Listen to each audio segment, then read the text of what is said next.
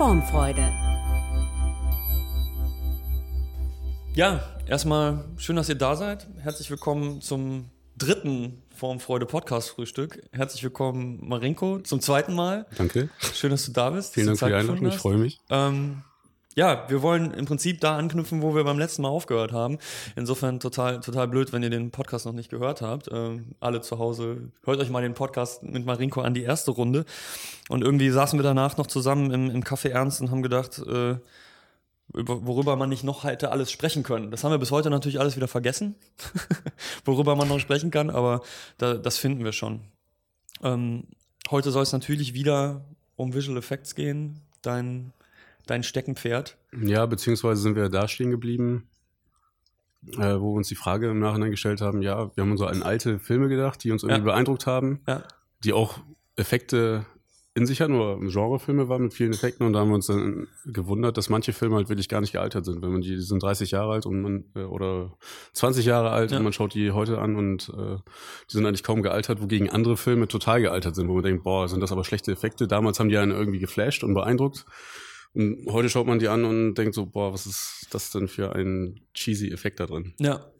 Also so, wenn man sich, also Vergleich jetzt, nehmen wir mal den ersten Herr der Ringe oder so, da der Film, vielleicht super Film, aber die Visual Effects Szenen fallen total, also einige fallen total raus. Mhm. Obwohl Weta ja mittlerweile eines der besten Studios ist, würde ich sagen, was, was sowas angeht und, und äh, die, die Special Effects auch insbesondere und die ganze Ausstattung großartig war. Aber irgendwie, wenn man halt irgendwie sieht, wie, wie Legolas meinetwegen sich auf ein Pferd schwingt oder meinetwegen auch mal eine Festung im Hintergrund, zum Teil Sachen, die eigentlich mittlerweile sehr einfach sind, äh, statische Gebäude, die, die fallen in dem Film total raus. Ne? Und, und ich glaube, wir haben, ich hatte Jurassic Park ins Spiel gebracht, weil, weil mich das immer noch so beeindruckt, weil es für mich einer der ersten Filme war mit Visual Effects, äh, mit computergenerierten ja, Charakteren, eigentlich ja fast Charakteren, aber, aber äh, jetzt in dem Fall Dinosauriern, den kann ich mir heute noch angucken und denke immer noch, das sieht, also mit einer Ausnahme vielleicht, das sieht einfach Wahnsinn aus. Ja? Also ähm, vielleicht eine Szene, wo man so einen Velociraptor mal im Gesicht sieht, wo man so ein bisschen denkt, hm, was, da, da ist vielleicht was komisch, aber insgesamt einfach fantastisch. Ähm, ja, Jurassic Park ist ja auch genauso an der Schwelle entstanden, wo gerade die äh, digitalen Effekte oder die digitalen äh, visuellen Effekte eigentlich so richtig äh, Fahrt am Kommen waren. Ne? Ja. Also da war es einfach technisch möglich, wirklich visuelle Effekte zu machen. Und äh, da wurde halt, äh, bei, also wir haben ja Jurassic Park, dann haben wir auch Terminator 2 äh, genannt. Genau, äh, genau. Ja, und absolut. also es gibt ja viele Beispiele, aber die sind alle so in der Zeit entstanden. Wir haben schon die erste Frage, okay. wunderbar. Hier. Ich, ich habe den Film gerade vergessen. Du hast den Film vergessen? Ähm, ich wollte nicht. Ich, war, ich, hatte Matrix im Kopf und ich hatte übrigens auch die Legolas-Szene im Kopf. Auf jeden Fall. Ähm, was haltet ihr von Matrix, also der Trilogie, beziehungsweise den Visual Effects? genau. Ich ähm, und ich hatte noch einen älteren Film im Kopf. Oh, das ist jetzt so doof. Denkst du einfach darüber nach? Denkst ja. du darüber nach, während wir zu Matrix was sagen? Äh, ich würde erstmal das ausführen noch wegen Jurassic Park äh, kurz und Terminator 2. Also ich wollte eigentlich nur sagen, das ist so an der Schwelle entstanden, die äh, visuellen Effekte, die digitalen waren gerade im Kommen und wurden so richtig, äh, konnten erstmal so richtig äh, angewendet werden in aufwendigen Filmen.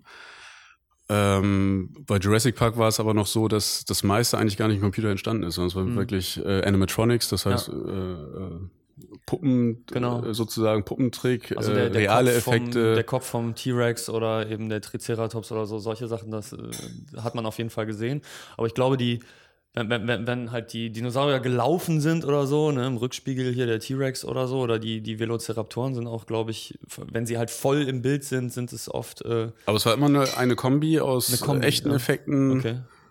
Also auch äh, Dinge, die mit den äh, Dinosauriern interagiert haben, die waren dann echt und dann wurden wirklich immer nur Teile digital ja. erstellt. Und dadurch hat, hat man immer so das Gefühl, also es ist wirklich was äh, Echtes da. Also das sind echte, reale Objekte, die auch so agieren, wie man erwartet, dass sie ja dass sie sich verhalten, so von, von der Physik, von der Bewegung, von der Reflexion, vom Licht, ja. vom Schatten, ja. von der Oberfläche.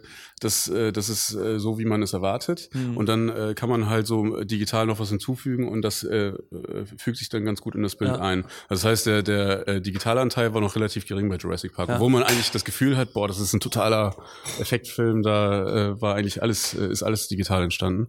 Und ich glaube, eigentlich waren das irgendwie um die 60 60 äh, digitale Visual Effects Shots nur in dem Film. Und, und 60 sind total wenig im Vergleich zu Ja, heute, und jetzt sind das ein paar tausend. Tausender. Ja, ja, okay. Genau. Da kann ich, äh, bei Jurassic Park, ich, ich denke sofort an zwei Szenen. Auf der einen Seite hast du vielleicht die erste Szene, also bei mir war es zumindest, wo dann natürlich die Augen groß wurden, wo man diese Brachiosaurier im Hintergrund gesehen hat und wo auch heißt er Grant, Dr. Grant, ja? äh, zum ersten Mal die Dinosaurier sieht und, und der, das ist natürlich ein komplett computergenerierter äh, Dinosaurier, wahrscheinlich sogar von der Puppe angefangen, aber dann halt digitalisiert. Vielleicht werden sie es damals auch so gemacht haben. Ich weiß nicht, ob du das, ob du das weißt. Im Detail weiß ich jetzt nicht die einzelnen ja. Shots, wie, wie die das ähm, gemacht haben. Aber zum Beispiel in der Küche, wenn die, die Kinder vor den Velociraptoren fliehen in der Küche, dann springt einmal so ein Raptor auf die, auf die Arbeitsfläche und, und verteilt halt Töpfe und Pfannen durch die Gegend. Und das, man sieht heute noch, das sind echte Töpfe und Pfannen, das ist alles irgendwie, das klingt authentisch, es sieht authentisch aus, auch wenn natürlich Sound und alles ja auch nachträglich irgendwie gemacht ist, aber es sieht einfach unglaublich echt aus, obwohl vielleicht ein Teil des, des, des Sauriers oder genau, so eben, eben aus dem Computer am Ende genau. kommt. Ähm, ich glaube, diese Mischung ist auch was, was letzten Endes äh, Mad Max äh, vor kurzem so, so authentisch gemacht hat, dass sie auch sehr viel Special Effects, ne? also im letzten Podcast haben wir über die, die Differenzierung mhm. gesagt. Special Effects ist das, was wirklich am Set passiert, ja? Mhm. was explodiert und sonst was. Dass sie halt auch viel selbst gemacht haben und dann den Computer geholt wird, um es eben spektakulärer oder um einen Charakter in, nicht in Gefahr zu bringen, um Stuntman nicht zu verlieren oder so. Und irgendwie diese Mischung real und, und äh, virtuell ist halt ähm, das, was den Film dann irgendwie besonders macht und was sehr authentisch wirkt. Ja. ja es wirkt organischer und handfester ja. einfach dadurch. Ja. Also man das ist ja das äh, Uncanny Valley, worüber wir genau, genau, gesprochen hatten. Worüber wir im letzten Podcast auch schon ein bisschen gesprochen haben. Ne? Je, je, näher man an Realismus rankommt, in Visual Effects oder generell eigentlich in Animationen, äh, je näher man an der Realität ist, desto schneller merkt man, dass da was nicht stimmt. Und desto schwerer wird es, diese, diesen, diesen Moment zu behalten, dass der Mensch denkt, das ist gerade echt. Ähm, das ist bei, bei, bei Soundproduktion ist es auch so, wenn die, wenn die Stimme nah am Perfekten ist, klingt sie schlechter, als wenn sie weiter vom Perfekten entfernt ist. Ja? Und weil, weil, wir, weil wir so gut darin geschult sind, ähm, Menschen, Bewegungen von Menschen, Stimmen von Menschen, Gesichter natürlich vor allen Dingen, das ist irgendwie eine Riesenherausforderung. Und deswegen vielleicht auch Jurassic Park als besonderer, als, als besonders zeitloser Film irgendwo, ähm, wo ich gleich auf jeden Fall noch mehr mit dir drüber sprechen will, weil wir keine Ahnung haben, wie sich Dinosaurier bewegt haben, haben wir keine, mhm. haben, sind wir evolutionär gar nicht dazu in der Lage, diese Tiere äh, so kritisch zu reflektieren, wie wir es zum Beispiel Bewegungen von Menschen haben. Genau. Und ähm, mittlerweile oder auch zu dem Zeitpunkt hatten wir ja viele Vermutungen, dass sie, dass wir, dass wir, dass sie von den, ähm, dass die Vögel Nachkommen der, der Dinosaurier sind und deswegen konnte man sich natürlich auch sehr viel an Bewegungen von, von Vögeln oder Reptilien, ähm, oder Reptilien orientieren, orientieren. Ja. Zweibeiner, Vierbeiner, sowas, äh, um es realistischer zu machen. Ja. Wir, wir haben noch eine Frage, wir kommen aber auch gleich nochmal zu, zur Matrix mit Sicherheit. Uh, ja, sorry, dass ich jetzt nochmal bei Jurassic Park reinspringe, weil das ja besonders interessant, weil das halt so eine Mischtechnik äh, war, weil die ja erst hatten die geplant, Stop Motion zu machen mhm. und äh, hatten halt die, die Puppen und die haben die, also die haben halt ähm, von Stop Motion Puppen die Bewegung quasi digitalisiert. Ja. Weshalb die Dinosaurier auch ein ganz anderes Gewicht haben, ja. als das häufig heutzutage ist, wenn die Sachen nur noch komplett äh, digital entstehen. Und das finde ich also, du hattest es ja schon angedeutet, aber es war ja wirklich halt genau die, der Übergang zwischen Stop Motion und äh, digital Sachen. Ja. Wobei das mit dem Gewicht, ähm, auch Stop Motion gibt es, Ani äh, gibt es Animationen, die nicht wirklich glaubwürdig ist, weil die Anim der Animateur, Animator Animator, so, äh, irgendwie kein, kein Bewusstsein über das Gewicht und die, die Physikalität und äh, hat jetzt ist natürlich, haben wir auch im Vorfeld schon drüber gesprochen, Visual Effects und Animation sind nochmal zwei Dinge. In der Regel kommt dann der Character Designer oder der Animator und gibt seine Ressourcen dem, dem Visual Effects Designer und, und der inkludiert das komplett in den Shot, wenn ich, wenn ich das richtig verstehe. Ne? Also es ist eher, der Charakter ist eine Ressource, die du auch nehmen kannst als Visual Effects Designer und dann aber auch das, den Charakter ins Environment bringst und so weiter, dass das dass eher der, der, der Visual Effects Shot dann komplett wird. Ja. Ähm, das, das erfordert also ein ganz eigenes Skillset und das ist, das ist sicherlich die Bewegung dieser, dieser Dinosaurier waren unglaublich ähm, realistisch. Ja, ich meine, Jurassic Park, das war ja auch eher dann, dass sie nicht Stop-Motion gemacht haben, sondern äh, benutzt haben, sondern wirklich mit Animatronics gearbeitet haben, wirklich Puppen gebaut haben, die sie dann wirklich wie Puppenspieler bewegt haben. Stop-Motion ja. wäre ja noch ein Einzelbild, äh, ja, diese Tricktechnik, das dass man Einzelbilder aufnimmt und dadurch animiert. Es wäre auch eine Animation gewesen letztendlich. Und äh, die haben aber wirklich dann tatsächlich Puppenbewegungen abgefilmt und wirklich schwere Modelle gebaut, die sie dann bewegt haben, wo die Haut des Sauriers sich mitbewegt hat. Ja. Äh, die Oberfläche sah ledrig und keine ja, Ahnung, ja. hat dementsprechend äh, im Licht reagiert äh, und sah einfach realistisch aus. Und das genau. hat das Ganze halt so organisch gemacht. Das, das, zu der Zeit hat man das digital noch nicht gekonnt. Mittlerweile kann man das natürlich digital auch rekreieren. Ähm, und vielleicht Aber interessanterweise bei, bei, bei Herr der Ringe ist es ja auch so, dass die Shots, wo sie mit, mit Modellen gearbeitet haben, irgendwie heute noch besonders gut genau. aussehen. Also die, die, die Gebäude, also die Türme, Orthanc oder, oder wie sie alle heißen, die unglaublich großartig, diese, diese, diese Shots, weil sie mit Miniaturen gearbeitet haben und nicht mit, mit, mit dem Computer. Genau. Wir können ja auch mal die Frage zum Matrix äh, ja. beantworten. Also wie Matrix. Du, wie stehst du zu Matrix? Ja, ich, also ich fand äh, den ersten Teil von Matrix auf jeden Fall echt äh, gut. Also damals, wo der rauskam, fand ich den echt beeindruckend. Ich weiß gar nicht, wie alt wir da waren. Äh, 13, 14 oder so? Ja, weiß ich nicht. Ich glaube, ich war, ich war 13 oder so. Und das war auf jeden Fall ein, äh, auch geflasht, auf jeden Fall, der Film. Ja. Ähm, und da ist jetzt wieder, das ist wieder so eine andere Seite. Also wir haben jetzt ja mal so über die, äh, die Machart von Effekten geredet und welche Effekte vielleicht, warum können Effekte langlebig sein und auch mhm. nach 30 Jahren irgendwie noch gut aussehen, ohne dass man das Gefühl hat, das ist ja total veraltet und man sieht auch wirklich die alte Technik. Äh, der andere Aspekt ist natürlich, äh, dass man irgendwie die Filme, die man damals gesehen hat, einige Filme irgendwie ständig in Erinnerung hat, so als wie Kultfilme sozusagen, also die ja. dann irgendwie geprägt haben oder total beeindruckt haben. Das ist natürlich A ist sowieso immer die Geschichte. Also die Geschichte und die Dramaturgie des Films, die muss einen natürlich immer an den Bann ziehen. Und äh, wenn, wenn die Geschichte einen nicht begeistert, dann begeistert einen auch nicht der Film. Also das ist immer das A und O. Und da muss im Prinzip alles, äh, die ganze Machart muss halt die Geschichte unterstützen und es muss alles rund sein. Also der Film muss in sich rund sein, eine, eine runde Welt, die da erzählt wird, äh, in der man auch, äh, in die man dann wirklich reingesogen wird. Aber das andere ist natürlich, äh, trotzdem ist äh, Matrix, wenn man das jetzt den ersten Teil heute anguckt, äh, der auch noch weitaus besser als die Sequels äh, war.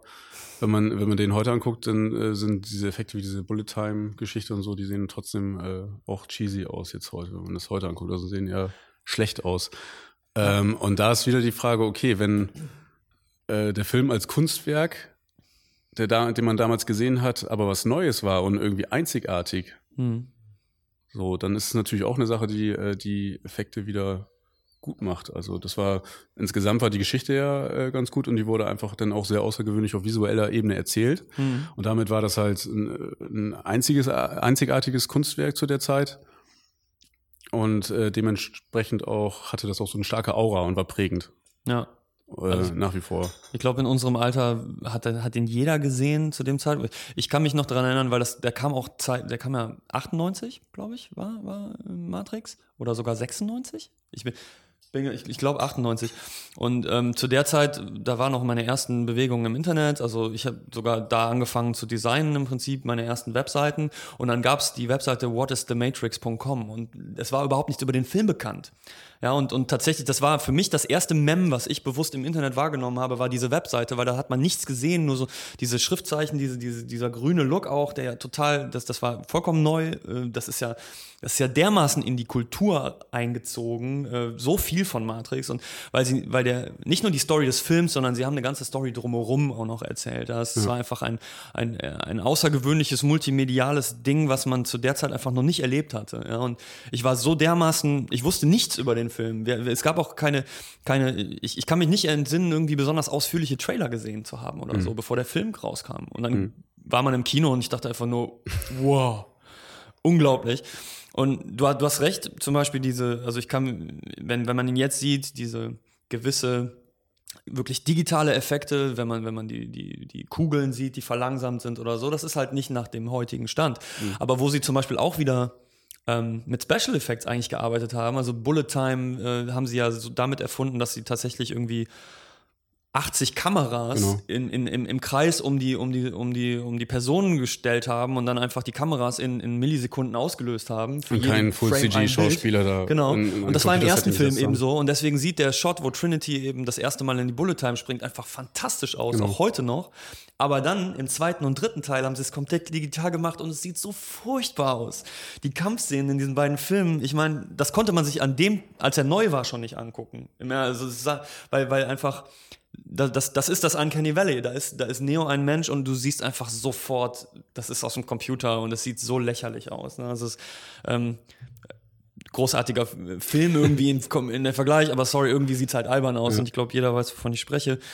Ähm, und dann haben wir natürlich noch den Unterschied, genau was du gerade angesprochen hast. Im ersten Film hat das, haben die Visual Effects irgendwie die Story unterstützt mhm. und man hat richtig irgendwo gemerkt, überhaupt mit dem Erfolg des Films haben sie wahrscheinlich so nicht gerechnet. Der zweite und dritte Teil wirken so ein bisschen wie ein Nachgedanke, weil eigentlich, weil der erste Teil eine schöne Story erzählt hat, die, die jegliche Erklärung dieser Story hat eigentlich nur noch vermindert. Ne? Also die, die, das Magische, das Mystische an dem Film war eigentlich das, das Reizvolle, dass die Fantasie reingekommen ist und du gesagt hast, äh, äh, ich erkläre mir es selber, warum das ist. Und dann quasi die, die ganze Reise danach war nicht mehr so wahnsinnig relevant, emotional auch. Und dann wurden nur noch jede Menge Shots reingesteckt, die dann meinetwegen auch manche cool aussehen mit Maschinen und so weiter. Aber das ist halt einfach nur noch Feuerwerk gewesen und, und ohne, ohne emotionale Bedeutung so richtig. Ja. Ne? Ich finde halt allgemein das Thema Digitalisierung also Digitalisierung der Kunst, Digitalisi Digitalisierung des Films. Äh, ich meine, Film ist ja schon sehr technisch, äh, immer schon von Beginn an sehr technisch äh, getriebenes Kunstwerk. So. Ja, auf jeden weil, Fall. Weil ohne Technik gibt's keinen Film. Genau. und, ja. ähm, und äh, da war ja auch erstmal äh, schwarz-weiß, dann kam der Ton dazu, dann kam die Farbe dazu und so weiter. Und äh, dann, und die Filmemacher hatten ja immer irgendwelche Bilder im Kopf, die sie zeigen wollten und waren aber immer limitiert in den Möglichkeiten. Ja. Das heißt, äh, sie konnten halt nur mit den technischen Möglichkeiten, die zu der Zeit da waren, ihre, ihre Vision realisieren, in die Realität umsetzen. Und die hätten natürlich damals irgendwie äh, schon davon geträumt, was sie alles hätten jetzt machen können mit, mit einem Computer, mit visuellen Effekten. Ja. Ähm, die ersten Star Wars Filme zum Beispiel, also die haben ja mit, die haben ja wirklich Sachen, so viel Sachen erfunden, hm. damit sie irgendwie äh, diese Bilder, die sie da im Kopf haben, irgendwie realisieren können. Und da gab es ja noch gar keine digitalen visuellen Effekte, da gab es auch visuelle Effekte, aber halt die analogen. Da wurde ja wirklich auf dem Filmmaterial noch irgendwie Lichtschwerter wurden darauf gemalt und mhm. so wurde das Ganze realisiert. Aber das war tatsächlich magisch und deswegen finde ich den Namen Industrial Light and Magic auch so geil, ja, ja. irgendwie so damals wie sich wie Magie angefühlt haben muss. Ich meine, wir, wir kennen natürlich, leider haben wir ja den, also ich war zumindest zum Release von Star Wars noch nicht da, aber ich glaube, die, wir, wir, ich, ich geek jetzt über Matrix, aber ich glaube, bei Star Wars sind die Leute einfach irgendwie hinten, hinten über den Sitz geflogen, weil ja. wir das zum ersten Mal gesehen haben. Und dann gibt's ja immer so dieses Ding, dass äh, die Kunst ja die Technik voranbringt. Also weil mhm. der, der der Bedarf der, da der ist. Der Bedarf, oder? also äh, der Wille, ich will jetzt diese Vision irgendwie realisieren und ich äh, muss das, es gibt halt noch keine Möglichkeit, das heißt, dadurch wird halt die Technik vorangetrieben, mhm. um sich ein Instrument, äh, um ein Instrument zu haben, um seine Vision umzusetzen. Ja. Äh, das heißt, die Kunst hat die Technik mal vorangebracht und andererseits hat die Technik ja auch immer wieder die Kunst äh, inspiriert. Also dann waren gewisse Sachen technisch möglich und äh, und das hat dann wieder zu gewissen äh, äh, künstlerischen ja. Ausdrücken geführt, sozusagen. Also wo halt. Ja, ja genau. Also es eine Frage. Ein, ein, ein äh, von beiden Seiten kommt es. Und vielleicht, vielleicht würdest du sagen, würdest du sagen, dass wenn die, wenn die Kunst es von der Technik fordert, dass es, dass es dann sinnvoller eingesetzt wird? Als umgekehrt? Oder kann man das so pauschal nicht beantworten? Mm, kann man pauschal nicht beantworten. Also ich denke, das ist immer so ein, äh, so ein Ding, dass äh, ähm, dass die, ich finde, also meine persönliche Meinung, ähm, ist, dass die Limitierung in gewisser Weise äh, oft nicht schlecht ist. Also wenn man in seinen, seinen äh, Möglichkeiten limitiert ist und dadurch noch viel kreativer sein muss, wie kann ich jetzt trotzdem, gerade beim Film, wie kann ich trotzdem jetzt diese, diese Geschichte erzählen und die Emotionen erzeugen, die ich da erzeugen möchte. Ähm, wenn ich limitiert bin, dann muss ich mich halt äh, wirklich, äh, dann kann ich nicht alles zeigen. So, dann muss ich teilweise, was beim Film ja auch gerade wichtig ist, dann muss ich äh, gewisse Sachen auch einfach dem Geiste des äh, Zuschauers überlassen. Das heißt, ich erzeuge halt gewisse Momente, die dann wieder die Fantasie des Zuschauers anregen. Ja. Und dadurch erzeuge ich einfach viel stärkere Emotionen. Ja. So, und dieser, dieser, wo die Technik dann äh, immer weiter vorangetrieben die Führung übernimmt. Genau, quasi, vorangetrieben ja. wurde oder einfach viel mehr Möglichkeiten äh, eröffnet hat. Ja. Ähm, sind natürlich muss, müssen sozusagen die äh, die Künstler müssen natürlich erstmal mit ihren neuen Instrumenten umzugehen äh, umzugehen lernen ja, wissen absolut. oder können und, und, im ersten Schritt geht man vielleicht zu weit und, genau und, und dann, schränkt damit die Fantasie sogar ein ja und dann ist natürlich das ist erstmal so ein äh, okay wie wie so ein äh, Candy Shop ja, so. oder ein Kind mit wow, zu viel Spielzeug was, ja was habe ich jetzt alles für Möglichkeiten was, was ich da äh, äh, umsetzen kann. Mhm. Und dann ist natürlich erstmal so, muss man so einen Mittelweg oder erstmal wieder den richtigen Weg finden, okay, ja. äh, wieder, wieder äh, filmisch denken, dramaturgisch denken und sagen, ah, okay, ich muss jetzt, obwohl ich die Möglichkeit habe, ich muss jetzt nicht wirklich alles zeigen zum Beispiel. Ja. Oder ich muss jetzt nicht äh, äh, das alles ausprobieren, sondern äh, wirklich äh, äh, mich wieder auf die Geschichte fokussieren und was ist da wirklich notwendig. So. Ja. Ähm, das, das ist immer der Punkt. Und dann sind natürlich mit der ähm, mit der schnellen, rapiden, technischen äh, Entwicklungen sozusagen äh, sind natürlich dann, ist also direkt nach Jurassic Park und den äh, Terminator 2 Jurassic Park, dann ging es ja los mit diesen ganzen Rollercoaster-Filmen, also so, so eher Spektakelfilmen, mhm. die sozusagen eher sich auf, die, auf den Effekt fokussiert haben. Ja. Ähm, Kulminiert wahrscheinlich in den Transformers, in der Transformers-Serie ja. so als, als extremste Form vielleicht, ja. so Verhältnis Story zu Visual Effects Dichte ist sehr klar gewichtet. Ja. Genau. Und Matrix war ja wieder, der erste Teil von Matrix war wieder ein Beispiel, da war viel mehr möglich äh, von mhm. den digitalen Effekten oder viel mehr möglich von den äh, von den Möglichkeiten äh, des Filmemachens. Äh, das äh, da aber, der hat dann wieder gut funktioniert, weil einfach die Geschichte gut erzählt wurde und die Effekte dann wieder die Geschichte gut supported ja. haben. Ja. Also da, da gibt es ja immer wieder gute Beispiele, absolut, wo die Filmemacher wieder genau. einen Weg gefunden haben, diese Instrumente zu nutzen. Wir, wir kommen sofort zu deiner Frage, aber ich, in eine Sache muss ich sofort einhaken, die andere muss ich gleich nochmal ausgraben wieder. Ähm, Im Prinzip ist die Parallele zum, zu jeder Form des Designs ex, äh, da eklatant. Wenn du im Prinzip ist ein Visual Effekt, der einfach nur für sich selber da ist, weil du jetzt halt das alles machen kannst mhm. und der, der Visual Effects Designer oder der Regisseur geht halt crazy und sagt halt, wow, I can have all the things, ja. Mach, mach einfach alles.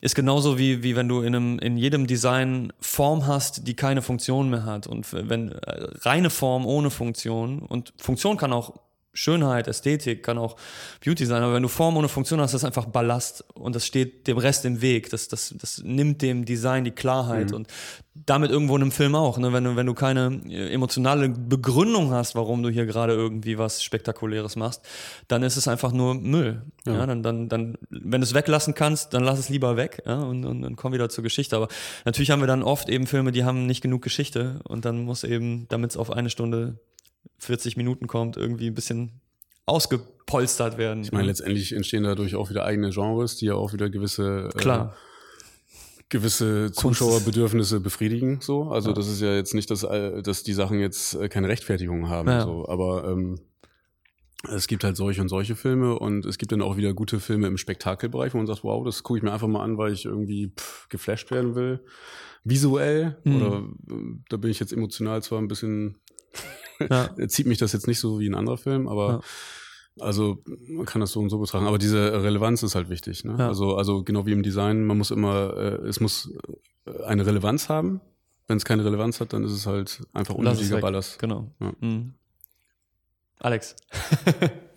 ähm, also es ist jetzt weniger eine direkte Frage, als dass es ein, ein Einwurf sozusagen ist, um uh, das anzuregen. Ja. Äh, wir haben ja über, ihr habt ja über Matrix gesprochen und total spannend finde ich da, aber so ein, ein ganz kleiner Aspekt eines größeren, ähm, ein kulturelles Verständnis von visuellen Konzepten. Sprich, Matrix grün, grün irgendwie als Zukunftsfarbe, sage ich jetzt mal. Ja. Wobei ich vermute, ich weiß das jetzt nicht genau, dass eigentlich dieses Grün halt von den alten Computerdisplays kommt, mhm. die halt grün waren absolut. Ähm, und wie sich so ein visuelles Stil quasi aus Zitaten zusammenstellt, ne? Und aus, aus teilweise unglaublich alten Zitaten und teilweise aber dann halt auch so ein Kult und dann hat man so die Zukunft, also da hat man dann danach Filme, die Anlehnungen daran machen und kopieren genau. und verändern. Everything is a remix, ne? Ja. Und ich meine, das finde ich zum Beispiel total witzig und spannend, wenn man alte Science-Fiction-Filme zum Beispiel guckt. Wie hat sich das mal jemand vorgestellt? Und das ist ja immer so hundertprozentig aus dem eigenen Kopf, kommt man ja nicht. Ähm, ich weiß nicht, ob das dann zu äh, nerdy wird, aber das finde ich interessant, mal über ähm, Darstellung von Technologie. Was sind eure Gedanken dazu?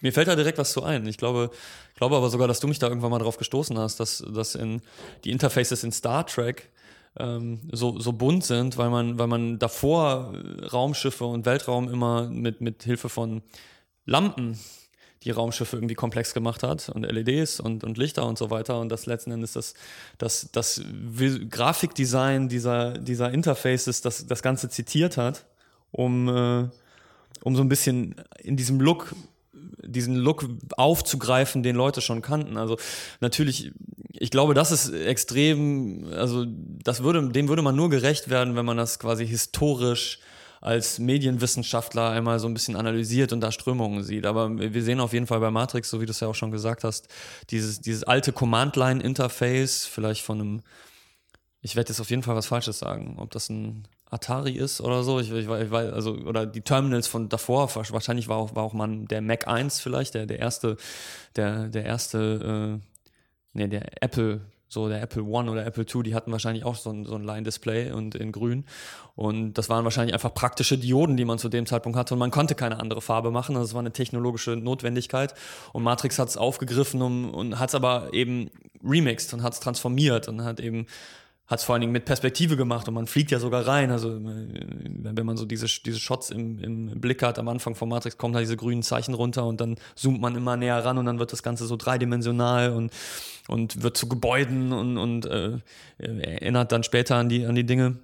Wo ich bei Matrix auch noch, wo, wo mir noch was einfällt, ist, wenn äh, als ein Helikopter in ein Gebäude reinfliegt, dann, dann gibt es erstmal so ganz organische Reaktionen des Gebäudes zum Beispiel. Das Digitale wird eigentlich eher als analog dargestellt, bevor das Gebäude dann kaputt geht. Und da, damit wird in dem Film ganz viel gespielt, so mit dieser digital-analog-Transformation. Und ich glaube, das ist halt ein, ja, im Prinzip ist es ein andauernder Remix- und Transformationsprozess von von Film zu Film, aber auch eben nicht nur Film, von, von Realität zu Film und wieder umgekehrt. Und ähm, ich bin mir, würde sogar vermuten, dass wahrscheinlich sowas wie 2001 äh, Odyssee im Weltraum die NASA von heute inspiriert hat, wie sie zum Teil Ikonografie in Raumschiffen macht. Und bin, mich, bin ich mir ziemlich sicher, auch, auch wenn ich niemanden von der NASA kenne, aber oder der ESA, for that matter. Ja. Ähm, also ist ja generell so. Äh, ja. Kunst war ja schon immer geprägt, äh, ist immer geprägt von der von, von der Zeit, in der sie entsteht und von wie die Gesellschaft da aussieht, wie die wie die Politik da aussieht äh, und natürlich auch wie der aktuelle äh, die technische Entwicklung aussieht. Also dementsprechend können die Menschen halt sich aus ihrer Zeit herausdenken und irgendwie Zukunftsvisionen haben und äh, dementsprechend, aber aus, es ist natürlich Immer geprägt von, von heute aus. Genau, genau, von heute aus. Also es ist geprägt halt so von, von dem Jetzt-Zustand. Wie, und dann kann man sich vorstellen, ah, mit dem, wie ich jetzt geprägt bin, vom jetzigen, von meinem, meiner jetzigen Umwelt, wie kann, äh, kann die Welt in, äh, in der Zukunft aussehen? Oder mhm. in, in einer ganz, äh, äh in einem Paralleluniversum oder was auch immer ja. man sich da ausdenkt. Ja, also wenn wir in Interstellar meinetwegen denken oder so. Es ist, ist halt, oder auch 2001 ist halt schwierig, wenn es sehr, wenn's sehr weit in die Zukunft gehen soll, weil man einfach, dann muss man abstrakt werden. Dann kann nur abstrakte Kunst einem helfen, weil konkret ist dann, ist schwer vorstellbar. Aber ich, ich finde es immer besonders spannend, äh, besonders geil, wenn äh, bei 2001 gibt es zum Beispiel Tablet, ähm, Tablet-PCs, wo Nachrichten drauflaufen. Die sind aber nur so im Hintergrund einmal kurz zu sehen. Und das ist halt, ich glaube, das war, der Film war in den 60ern. Ähm, das hat also 40 Jahre gedauert, 50 Jahre fast gedauert, bis, bis, bis das Realität geworden ist. Aber da saß offensichtlich Leute im Production Design irgendwo oder im, im, in der Creative Direction, die, die sehr weit nach vorne denken konnten, die mhm. im Prinzip so die Quintessenz aus der damaligen Welt gezogen haben und gesagt haben, wo geht das, wo, wo endet da diese Reise? Ne? Und ähm, auch im Film, den du beim letzten Talk erwähnt hast, Children of Men, die das, ähm, glaube ich, sehr ja fast schon gruselig gut in 2006 gemacht haben, weil man 2016 sich umguckt und zum Teil einfach sich sehr stark darin wiederfindet, ja, was ja. im Film ist. Und ja. Children of Man hat auch sehr viele einfach so invisible Visual Effects, also unsichtbare visuelle Effekte, die einfach, einfach nur die Welt äh, die Welt bauen, in der das Ganze spielt, ist ja so, äh, so ein Zukunft, äh, genau. Zukunftsszenario. Dystopische. dystopisches Zukunftsszenario. So. Ja. Und ähm, da wurde einfach die Welt, im Prinzip auch sehr viele Hintergründe wurden da einfach äh, digital gebaut, ja. aber auch äh, ein paar wirklich äh, punktuell äh, dramaturgisch sehr wichtige Momente. Da waren auch ähm, gute, gute visuelle Effekte, die einfach wirklich gut umgesetzt wurden und aber auch gerade durch diesen, durch diese dramaturgische Notwendigkeit ja. äh, sehr gut funktioniert haben. Ja. Ähm, eine Sekunde bitte.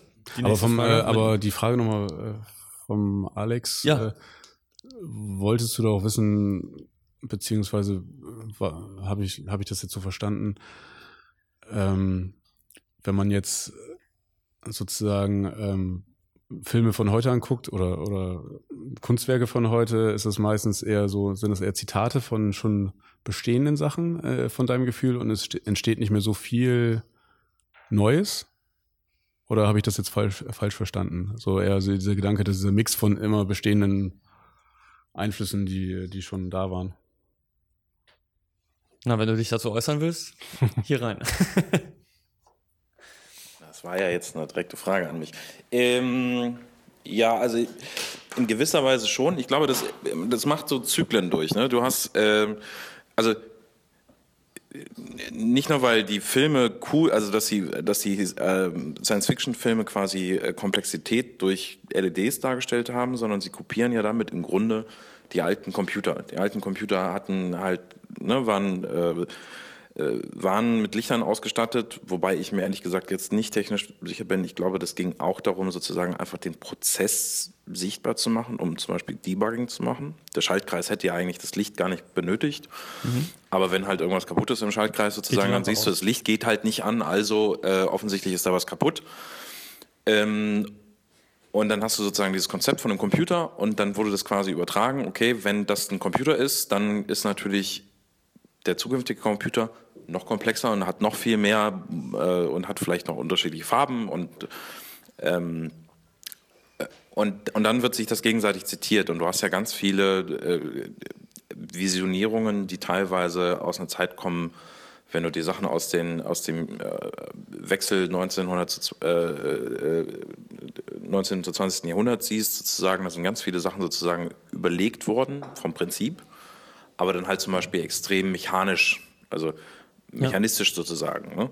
Und äh, das Weil die Industrialisierung eben die, die Maschine das Konzept, als, einfach, das war einfach die, das Konzept. Das da. Konzept der Zukunft irgendwie präsentiert hat. Genau, und ich, ich, ich war jetzt gestern auf der Orgatech und da haben äh, ähm, bei Vitra und die haben bei Vitra so äh, ähm, äh, Kollegenfirmen ausgestellt und ein, ein Partnerunternehmen war äh, Mercedes. Mercedes hat eine Konzeptstudie vorgestellt äh, von autonomem Fahren, im Grunde wie das visuell aussieht. Und ich dachte, das sieht eigentlich aus wie 90er Jahre. Äh, also eigentlich sieht diese Zukunftsvision schon altmodisch aus. Ja. Also nur vom visuellen Konzept. Mhm.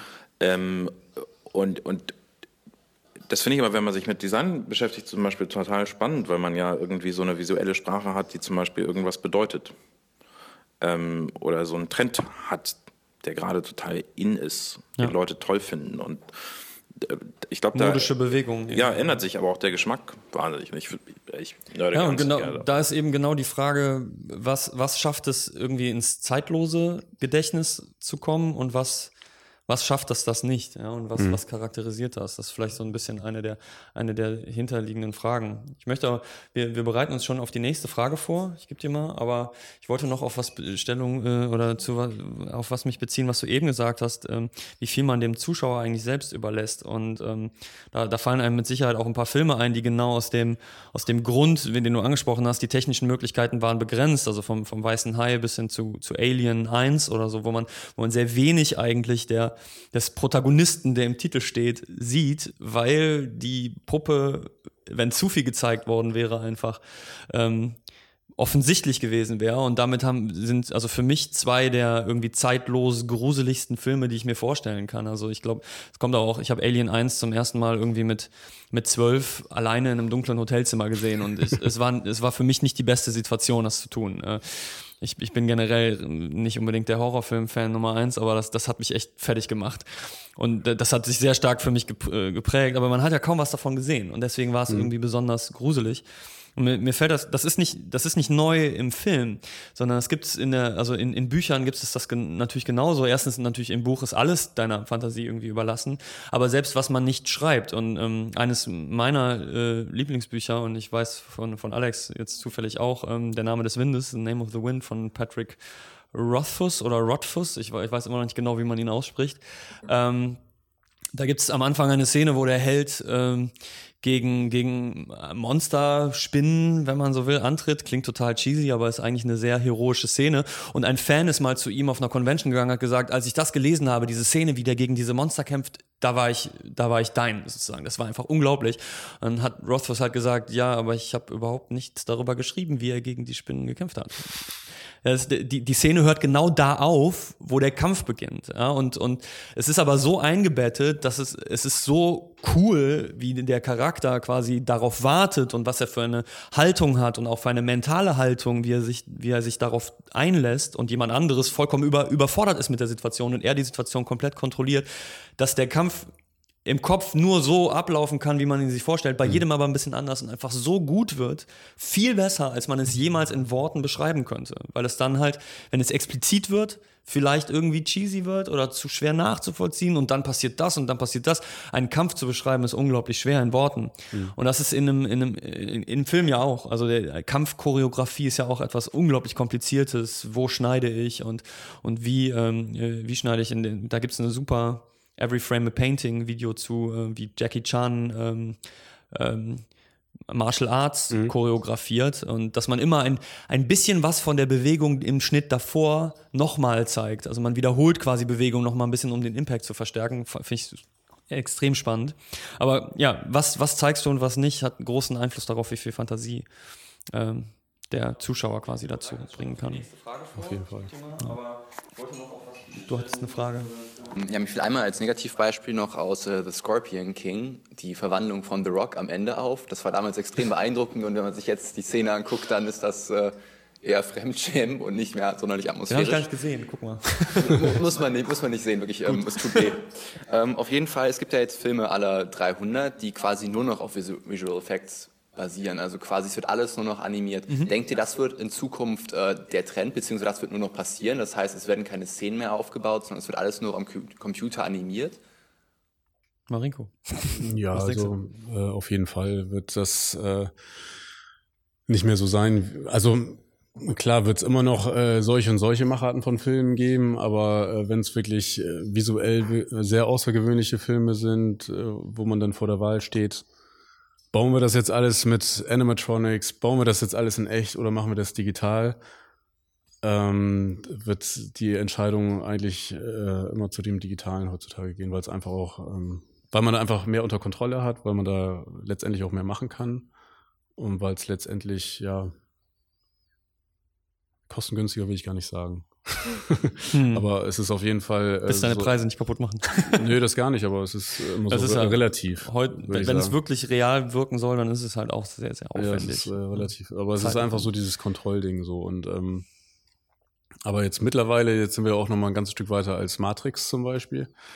Und mittlerweile ist es auch so, dass ich, äh, ich habe vorher immer gesehen, wenn irgendwelche Sachen digital waren, immer. Also ich habe es wirklich bei jedem Film, okay, das ist jetzt digital gemacht worden. Und mittlerweile sind wir an so einem Punkt, wo, äh, wo man uns manchmal wirklich gar nicht mehr sieht. Also sieht man keinen Unterschied mehr. Das heißt, die Technik ist jetzt so weit, dass man wirklich äh, Sachen so real darstellen kann, dass man, äh, außer jetzt Menschen digital zum Beispiel, das ist halt die eine Sache, aber sonst ja. äh, gibt es halt, äh, ähm, ähm, wo es dann ein bisschen auch von der Organik weggeht. Äh, sprich, äh, also eher so tote Objekte ja. Ähm, das ist halt total äh, fotorealistisch und auch von der Physik total real. Und von daher denke ich eher, dass es, äh, dass es dann äh, wieder dieser gelernte Umgang sein muss. Dass, dass man genauso mit diesen Mitteln tolle Sachen machen kann, total beeindruckend, total faszinierend und die auch dann wieder Kunstwerke sind mit einer super Aura, die einen total anzieht. Aber es muss einfach gelernt werden, wieder, was, was zeige ich, wie, wie, baue ich, wie baue ich die Spannung auf, wie, wie, äh, baue ich die Dramaturgie auf mit meiner Bildsprache. Bildsprache, Ton gehört ja auch dazu, aber das ist halt, äh, ähm, das ist halt äh, das Ding. Also ich äh, denke nicht, dass es ein Rückschritt wieder sein wird. ist ja genauso wie bei Stereoskopie. Also Stereoskopie äh, war jetzt auch durch die neue Technik einfach. Stereoskopie gibt es ja schon ewig lang. Ja. Also ich, glaube, in den 50ern wurden schon stereoskopische Filme gemacht, aber da war einfach die Technik noch nicht so weit, da war es noch ana alles analog, deswegen war der Effekt einfach noch nicht so gut äh, herstellbar. Und jetzt mit der digitalen Möglichkeit ist der Effekt einfach sehr gut zu äh, erstellen und ähm, deswegen kann man jetzt nicht sagen, weil man irgendwie in äh, zwei äh, 3D-Filmen war, also 3D im Sinne Stereoskopie, die irgendwie für einen nicht funktioniert haben oder die man schlecht fand, dass, dass die ganze Stereoskopie halt schlecht ist. Also das ist wieder auch eine neue Technik, die einfach auch eine eigene, eine eigene Erzählform verlangt. Also man kann halt nicht mhm. ein, man kann halt nicht ein, man kann halt nicht einfach einen normalen Film nehmen, also wie man einen normalen Film in Anführungsstrichen drehen würde, aber dann stereoskopisch drehen, sondern da muss man sich einfach eine andere Art von Erzählform ausdenken, dass es wirklich auch Sinn macht, dieser, dieser stereoskopische Effekt und wie man den einsetzt. Ähm, und dann entsteht wieder ein neues Genre, ein eigenes, ein eigenständiges. Da gibt es ja ein paar Beispiele, gibt's da, äh, die sehr gut äh, funktionieren. Und mhm. das sind Filme, die auch ein bisschen anders erzählt wurden und wo das auch wirklich super funktioniert, wo man dann auch wieder da drin ist. Das ist dann wieder so eine eigene Erzählform. Und deswegen denke ich, jede technische Entwicklung äh, ist jetzt eher so, das ist ein neues, neues Spielzeug, was man hat, ja. eine neue Möglichkeit, aber da muss neues man dann wieder, Instrument. da muss man dann wieder erstmal lernen, wie kann ich ja. damit umgehen und wie kann ich das wirklich äh, gut nutzen. Was ich in dem Zuge total äh, spannend finde, den einen Gedanken, du hast jetzt im Prinzip äh, schönerweise auch eine meiner drei Thesen vorweggenommen. Das war nämlich auch eine meiner Thesen, zu sagen, irgendwann ist vielleicht 100 Prozent aus der Dose, ja, und, und wir, warum filmen wir überhaupt noch? Ähm, und du hast ja jetzt schon gesagt, ne, also heute sind die Grenzen noch vor Menschen, also den kompletten Menschen zu animieren, da sind wir einfach noch zu gut drin, das zu sehen. Aber das ist ja wahrscheinlich auch nur eine Frage der Zeit. Ich meine, ne? heutzutage geht im Prinzip das, was bei Jurassic Park mit den Dinosauriern gemacht wurde, dass halt Teile der Puppe digital ja. äh, äh, ersetzt wurden. Das ist ja heutzutage mit den Menschen auch schon. Und man sieht es ja. nicht. Also, dass ja, wirklich, äh, dass wirklich Schauspieler wenn wir äh, verjüngt, Ex, verjüngt werden. Ex Machina angucken zum Beispiel, irgendwie Teile ersetzt werden, was super einfach ist, aber zum Teil auch ganze Teile äh, komplett ausgetauscht werden oder so. Ja, oder auch das ganze Gesicht hier, wie bei dem neuen Tron zum Beispiel, da war ja auch ja, Jeff ja, und ich fand, Jeff das hat man Bridges, extrem gesehen. Ja. Jeff Bridges, da hat man den, das gesehen, den aber verjüngten gibt, ja. Jeff Bridges. Ja. Bei Benjamin Button war es deutlich besser, war es auch noch ein bisschen genau, gesehen. Aber das, aber ist, ja, das ist auch schon wieder Das Jahre ist ja so her, die ne? Richtung, wo wirklich, äh, was halt vor einigen Jahren gar nicht machbar wäre, aber äh, war. Und äh, jetzt äh, ist es teilweise, sieht es schon ziemlich gut aus. Mhm. Und da wird wirklich mhm. die Gesichtsmimik halt äh, beeinflusst. Ja, was ich mich dabei frage ist, ähm, ob es dann Visual Effects, wie wir die, die, die, die Sparte heute kennen, überhaupt in der Form noch differenziert zum Beispiel gibt von, von, von der Welt des Game Designs oder Virtual Reality Design, weil ich sehe gerade, das konvergiert extrem. Mhm. Also so zum Beispiel, also jetzt gerade, wo du auch nochmal 3D-Kino entgegengebracht hast, hat ja ganz viel gemeinsam mit Virtual Reality meinetwegen. Ja. Hat Virtual Reality hat einen riesen Vorteil, 3D-Kino hat einen riesen Nachteil aus psychologischer Sicht, weil wir ähm, äh, gewöhnt sind, dass unsere Augen, unsere Augen schielen immer auf einen Punkt und unsere Augen fokussieren auf einen Punkt. Und dieser Punkt ist immer der gleiche. Ähm, ich kenne jetzt den Fachbegriff nicht, aber im Prinzip schielen wir immer ein ganz kleines bisschen, um halt Stereoskope Vision richtig zu machen. Und der, der Punkt ist halt jetzt meinetwegen dieser Stift hier im Raum, ja, und ihr alle schielt auf diesen Stift und ihr alle fokussiert auch auf den Stift. Und im Kino, wenn ich einen Stereoskopenfilm gucke, also einen 3D-Film gucke, ähm, was, was ein, ein Euphemismus ist, ist das das richtige Wort? Also eigentlich, eigentlich ist es ja kein dreidimensionaler Film. Stereoskop ist viel mhm. besser. Ist mhm. Gut, der Fachbegriff. da, da schiele ich auf einen Punkt ähm, auf der Leinwand, ich fokussiere aber auf einen anderen Punkt. Und deswegen kriegen manche Leute Kopfschmerzen davon, weil das unser Gehirn nicht gewöhnt ist, das zu tun. Es geht zwar, aber es ist nicht gewöhnt.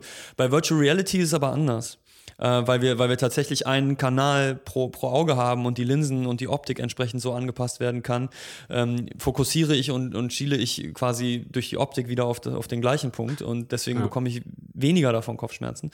Ähm, Ganz genau, aber ich würde jetzt Virtual ja. Reality nicht mit stereoskopischen Filmen Genau, es äh, ist eine andere, es ist eine andere Technik. Anderes, genau. Aber dafür zum Beispiel zu, zu designen, also als, als aus, der, aus der Perspektive eines Visual Effects Artists oder, oder eines äh, Character Artists oder so zu denken, ähm, konvergiert das doch gerade ja, das extrem. Auf jeden, das ne? auf jeden Fall, ja. Also Und, es ist ja im Prinzip, äh, beim Film wird ja immer noch äh, wirklich, werden ja ist jedes einzelne Bild ja eine Komposition, wo wirklich der Zuschauer geführt werden soll. Also auch dieses Beispiel mit dem Stift. Also da wird ja auch dementsprechend mit der Kameraführung und ja. so weiter wird das ja, der Zuschauer soll es genauso wahrnehmen, wie es gezeigt wird. Und der, der stereoskopische Effekt wird ja auch gezielt eingesetzt. Mal ist er stärker, mal ist er schwächer, mal ist ja. er gar nicht da.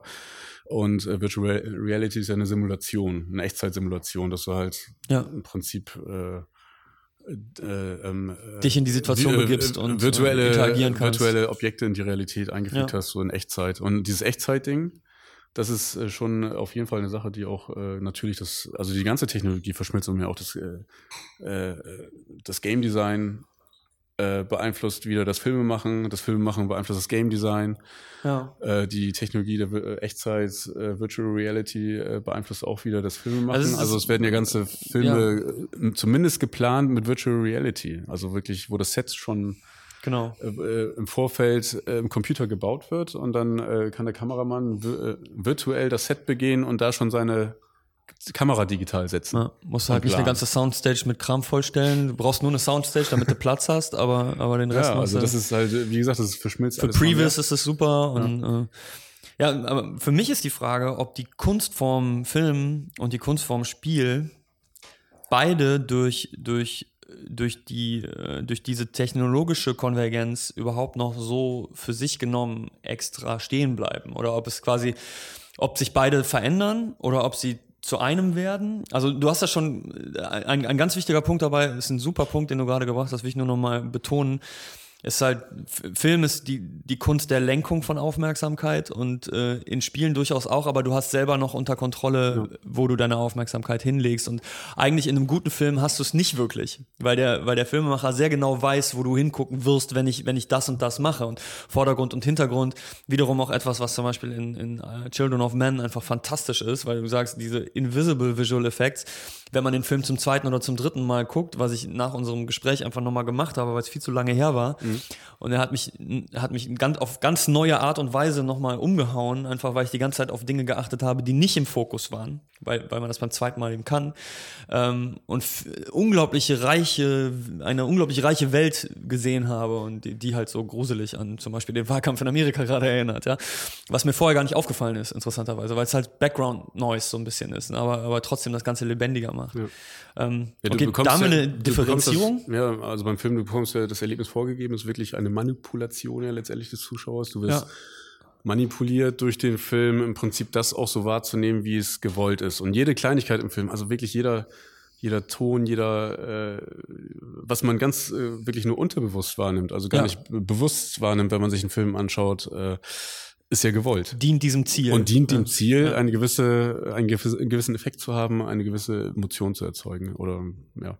Mhm. Und das ist natürlich, äh, wenn, wenn man das jetzt aufbricht, dieses Interaktive, also im Prinzip Game, äh, was ja interaktiv ist, wo teilweise auch äh, vorgegeben äh, äh Szenen, wie nennt man diese Szenen, die dazwischen sind? Ich habe den Fachbegriff. Cutscenes. Cutscenes, ja. Ja, eigentlich. Ähm, Was bei Spielen fürchterlich ist. Also ja, die, die sind letztendlich ja im ja. Prinzip wie, als wenn du dir eine Spielfilmsequenz an, anschaust genau. und dann, äh, aber das Interaktive im Spiel, egal wie das Spiel, wie fotorealistisch das wird und äh, wie sehr du das Gefühl hast, du bewegst dich jetzt in einem äh, in einem Film oder in einer realen Welt, ähm, es ist trotzdem ja interaktiv und du mhm. steuerst ja letztendlich doch noch einen großen Teil dessen, äh, was du wahrnimmst und was du wahrnehmen auch, äh, oder was und auch der Narrative eigentlich idealerweise. Genau. Ja genau. Aber genau, da, da, zum Beispiel wenn wir uns die modernen Call of Duties oder sowas angucken, die die ich jetzt nicht mehr spiele, aber ich informiere mich darüber, weil ich irgendwie immer noch der Game-Szene irgendwie ja sehr nahe stehe die, die sind zum 50 Prozent schon interaktive Filme geworden. Mhm. Eigentlich wirklich mehr Film als Spiel, weil, mhm. ich, weil ich ganz viel einfach nur zugucke und das ist dann meinetwegen auch beeindruckend und Special Effects und hast du nicht gesehen, aber, aber du, du, du äh, beeinflusst die Narrative eigentlich gar nicht mehr so viel. Du, mhm. du, du spielst immer von Cutscene zu Cutscene. So ein, so, so ein bisschen wie Werbefernsehen. Ja, also du darfst jetzt fünf Minuten spielen und dann musst du 15 Minuten wieder angucken, wie die Story weitergebracht wird. Und das ist eigentlich nicht ganz die Idee von, von Spielen, also von, von dieser Interaktion. Ähm, ich ich glaube deswegen schon, dass ähm, ich vermute, dass, dass viele Visual Effects Designer, die vielleicht früher im Film, in den Film gegangen sind, heute schon in der Gaming-Szene sind, weil da, weil es, weil es so viel Parallelen zwischen dem Skillset irgendwo auch gibt. Natürlich, die Tools sind andere, aber die Skills sind ähnlich, weil auch in Spielen muss die Aufmerksamkeit gelenkt werden und eigentlich fehlt es, glaube ich, vielleicht sogar der Gaming-Szene noch an Leuten, die genau wie, wie du jetzt angesprochen hast, darüber nachdenken, was, was dient denn der Geschichte in dem Kontext, in dem ich mich gerade befinde, im Spiel. Äh, und ich mache hier gerade nicht einen Film. Also Spiele äh, eifern dem Film gerade extrem nach und sie werden dadurch nicht unbedingt besser. Ja, du hast halt, du, äh, äh, du es wird ja auch eine Welt generiert ja. im, im Spiel. Und diese Welt, letztendlich, es wurden ja äh, wurden und werden ja viele Filmemacher, ob es jetzt Kameramänner sind, irgendwelche äh, Art-Direktoren oder so, äh, die werden halt schon für fürs Game Design mit reingeholt und dass ja. man einfach so, eine so eine Welt kreiert, wie man sie vom Film kennt. Also in die man so richtig und da kommt ja auch jede Kleinigkeit rein. Also beim Game sind es einfach verschiedene Settings und Szenerien mhm. der Welt, die gebaut werden und jede jede Szenerie hat ja auch ihre eigene Stimmung, die dann ermöglicht so irgendwie so eine die dann sehr an einen, einen Film erinnert. Also vom, vom, auch von der Soundebene, von, von der Musik, vom, vom, vom Licht, von der Lichtstimmung, von, von gewissen einzelnen Elementen, äh, die, äh, wo man einfach denkt, okay, man befindet sich jetzt so eigentlich in so einem Filmsetting. Ja. ja. Und äh, das ist eher so eine Hybridform für mich. Also es entstehen mhm. ja immer jede, jede, jede, jede, jede Kunstform beeinflusst wieder eine andere und dadurch entstehen Hybridformen und ja. äh, wieder was Neues, Eigenständiges. Aber ich denke jetzt nicht, weil du hast ja vorhin gefragt, ob, ob das irgendwie de, der Film dann irgendwie gar nicht mehr sein wird. Ja. Das, also mhm. verschmilzt auf jeden Fall. Ja. Das tut's ja jetzt schon. Aber ohne den Rest. Aber ich denke, äh, zu, der, der stoppt nicht. Ja, Film also der, genau, auf, der Rest äh, wird nicht äh, stoppen. Also mhm. das äh, wird jetzt nicht so sein, dass der Film dann irgendwann nicht mehr existieren wird. Also mhm. klar, es wird immer interaktivere Formen geben äh, und ganz neue Formen und mhm. Mischformen, aber so das rein äh, ähm, äh, das rein filmische Erzählen, also im, im Sinne eines äh, Films, das wird äh, deswegen nicht aufhören. Ja, sicher.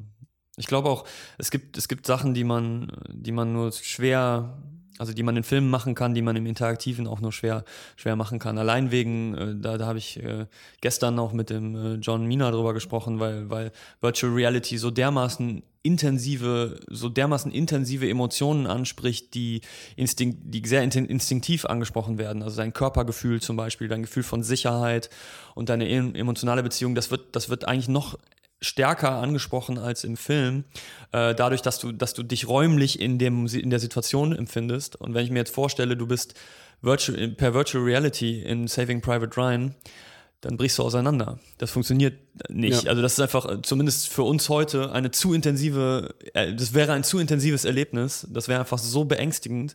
Dann kannst du das nicht mehr genießen. Das ist ungefähr so wie in dem Museum, in, in Berlin gibt es ein Museum. Ja, oder weniger intensiv. Also wenn du die Szene nimmst und du bist interaktiv drin, dann kannst du dich ja auf irgendwas Nebensächliches fokussieren.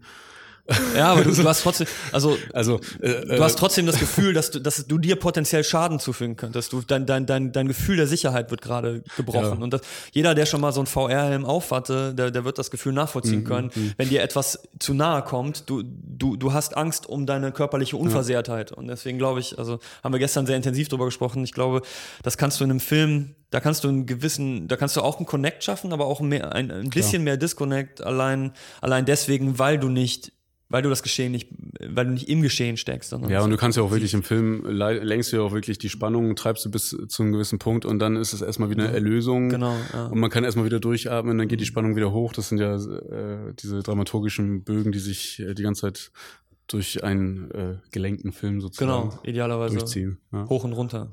Eine Frage. Ja, genau, aber das ist doch im Endeffekt nur äh, eine Frage, wie die Kultur mit der Technik umgeht, weil ja. Das hat man ja auch bei dem ersten Film, das halt, das war ja dieses, äh, diese Aufnahme von einem Zug und dann sind die Leute halt aus den Sesseln gesprungen im Theater, ja, weil die halt Schiss hatten, dass der Zug die überfährt und das glaube ich nur, also auf Dauer wird man sich auch so weit von äh, Virtual Reality distanzieren können, dass man halt hm. sagt, so ja, das passiert mir jetzt nicht wirklich. Hm. Ja, wahrscheinlich, hast du, hast du recht, ja. Das, äh, gibt's, da gibt es noch ein schönes, prominentes Beispiel bei. Aber sehr spannend, wie, ich meine, wenn man jetzt äh, Star Trek so mit den Holodecks, Ja. So, das ist ja im Prinzip so der, die, äh, die Fantasie, die, die Fantasie ja. zu der Virtual Reality, oder die dann ja total real ist und äh, da wird man erstmal lernen müssen, Frage, mit umzugehen. Und beim ersten Mal ist es ziemlich heftig. Ich glaube, als, als Orson Welles äh, Krieg der Welten zum ersten Mal aufgeführt hat, war es ein, war es ein Radio-Hörspiel. Äh, ähm, und Leute sind halt auf die Straße gerannt und haben, haben, haben die UFOs gesucht, weil es, weil es von der BBC oder vielleicht auch BBS, hieß es damals, British Broadcasting Service oder so, so ausgestrahlt würde, als wäre es eine Nachrichtensendung. Und es ist quasi, oh Gott, äh, Aliens greifen die Erde an. Und, und äh, das, das ist so eine ähnliche Situation gewesen. Auf jeden Fall ist das eine kulturelle Interaktion. Das ist ja auch nochmal interessant, so diese, ähm, diese Reproduktion, die wir heutzutage haben äh, von allem, was da ist, im Prinzip, das ist ja nicht nur jetzt die, die äh, technischen Möglichkeiten in der in dem Erstellen mhm. von Dingen, dass man einfach äh, viel mehr äh, Möglichkeiten hat, sondern ähm, das im Prinzip durch das Internet und äh, die ganzen Devices, die um uns rum sind, äh, dass man ja auch eine permanente Aufnahme dieser Dinge hat. Also permanent nimmt man einfach äh, Content auf ja. und dann in allen Variationen. Und es werden ja auch immer Sachen, also wenn man jetzt äh, ein, einen Film zum Beispiel hat, dann ist es gar nicht mal so, dass die Leute jetzt diesen Film gesehen haben, sondern man, das kann ja auch zu so einer Art Popkultur werden, nur ein Ausschnitt eines Films oder eine Szene eines Films. Und die in vielfacher Weise zitiert wird und in vielen verschiedenen Variationen. Und dann kennst du irgendwie ein GIF, was dann irgendwie im Umlauf ist, oder du hast genau. mal einen Clip well, gesehen. That escalated quickly. Ja, genau. Und, und, aber eigentlich der eigentliche Bezug des Originals und des mhm. Kunstwerks mhm. und was das eigentlich aussagen wollte und so weiter, das, äh, das besteht gar nicht mehr. Also das ist ja auch so eine Sache, dieses, äh, dass man so eine totale ähm, ja, Reizüberflutung ist es, aber totale äh, äh, Zumindest eine Dekonstruktion von, ja. von, von, von, also das ist, glaube ich, bei Kunst aber generell auch schon gewesen und, ja. und auch Bestandteil der Kunst ja auch immer gewesen, dass irgendwie meinetwegen Warhol auf einmal ein Bild 20 Mal gemalt hat und, und es variiert hat. Das, und, das auf, ja, das und dann, dann nimmst du davon aber nur einen Teil oder du lässt dich von der Form inspirieren und von der, von der Art und so, so wird der Film weil wir nicht, weil wir, also das Digitale, vor allen Dingen im Internet, dient nicht unbedingt dazu, zwei Stunden in Ruhe zu sitzen und irgendwas anzugucken, sondern eher halt in 20 Sekunden gerade den schnellen Fix zu kriegen, ja, und zumindest ist das die Kultur, in der wir uns gerade befinden, mit, mit 9gag und, und so weiter, und da ist ein Mem natürlich eine Szene reicht, idealerweise ohne Sound, weil die Leute alle Sound aus haben, deswegen sind Untertitel gerade total cool geworden wieder, ne, und alle Facebook-Videos laufen mit Untertiteln, damit man nicht von dem Sound äh, belastet wird. Mhm das, das, das ist im Fluss auf jeden Fall, extrem im Fluss. Ähm, da, da ist auch eine Frage, wie Virtual Reality das verändert, weil wir, weil wenn du, wenn du einmal, wenn du dich da reinbegibst, erstmal eine gewisse Hürde hast, um reinzugehen und dann bist du da und dann hast du vielleicht auch wieder ein bisschen mehr Zeit. Und das verändert vielleicht jetzt gerade unseren Smartphone ein Bild nach dem anderen, klick, klick, klick, klick, klick, klick. Ne? Wo ich halt noch so ein bisschen hinaus, hinaus wollte, ist ja eher dieses, dass, dass man ja ständig überall äh, Sachen konsumiert ja. und dann aber auch, wenn Sachen auch äh, teilweise auch viral werden oder, oder wirklich viel, du, äh, du kriegst es damit, kriegst es damit, das beeinflusst natürlich auch irgendwie dein, dein die äh, ähm, Prägung der Massen so, also der, also wie, wie man Sachen wahrnimmt, den Geschmack vielleicht oder irgendwelche Trends. Ja, also auf jeden das, Fall. das ist halt auch wieder und das beeinflusst dann ja auch wieder äh, Ideen für, für eine kommende, kommende äh, Absolut. Deswegen sind Kunstwerke, viele Filmprojekte, was auch immer. Moderne Filme sind viel zu schnell geschnitten für, für ältere Leute und die jung, junge Leute sagen so, war, war ganz schön langweilig. Ne? Und, und aber das ist Kultur ist immer eine Form der Bewegung und Gegenbewegung. Also ich glaube, das wird ja. dann auch, manchmal wird es dann wieder lang, langsamer, eine bestimmte Nische etabliert genau. wieder einen neuen Look, der, der, der blutet wieder in den Mainstream rein. Also das, das, äh, das ist ein, ein Fluss im Prinzip. Ähm, meinst du, so, wir, da wir eben schon eine These hatten, frage ich dich jetzt einfach so, meinst du, dass äh, reales Film irgendwie eine Nische wird? Hm, nein. das ist also, meine Schuld, wenn ich geschlossen Also nee, also reales Film wird keine Nische, es wird ähm, also das wir haben jetzt ja schon über so ähm, äh, Mixform zwischen Game und, und Film gesprochen. Also das sind dann wieder Sachen, äh, neue Sachen, die daraus entstehen. Aber wenn man jetzt einen Film an sich nimmt, ist es ja einfach nur, ähm, wie mache ich jetzt den Film? Re Film was drehe ich real? Was mache ich digital? Was mache ich, mhm. äh, also was mache ich Computer? Was drehe ich real und so weiter. Und äh, und das reale Film, also es, ich denke, es wird immer weniger, dass ein Film komplett ohne irgendwelche im Computer generierten äh, Bildelemente auskommen wird. Also ja. ich denke, äh, es wird, äh, das wird eine Nische sein, dass ein Film wirklich so komplett analog hergestellt wird. So wie Schallplatten halt heute. Ja, genau, ja, genau. So, so, also das, der Connoisseur, der, der sagt dann, der also, Film ist komplett ohne so, Es wird keinen Film mehr, also kaum noch einen Film geben, der ohne digitale Bildgestaltung äh, mm. äh, auskommen wird. So, also das, das ist ein Punkt, aber ich denke, das reale Film wird immer ein Bestandteil sein. Also weil von meinem Gefühl, also es wäre zumindest schade. ja, da spricht wenn, natürlich der, der Konservative. Ja, ja konservativ okay, gar nicht, aber es wäre zumindest, äh, zumindest schade, wenn nicht zumindest die Schauspieler real gefilmt werden.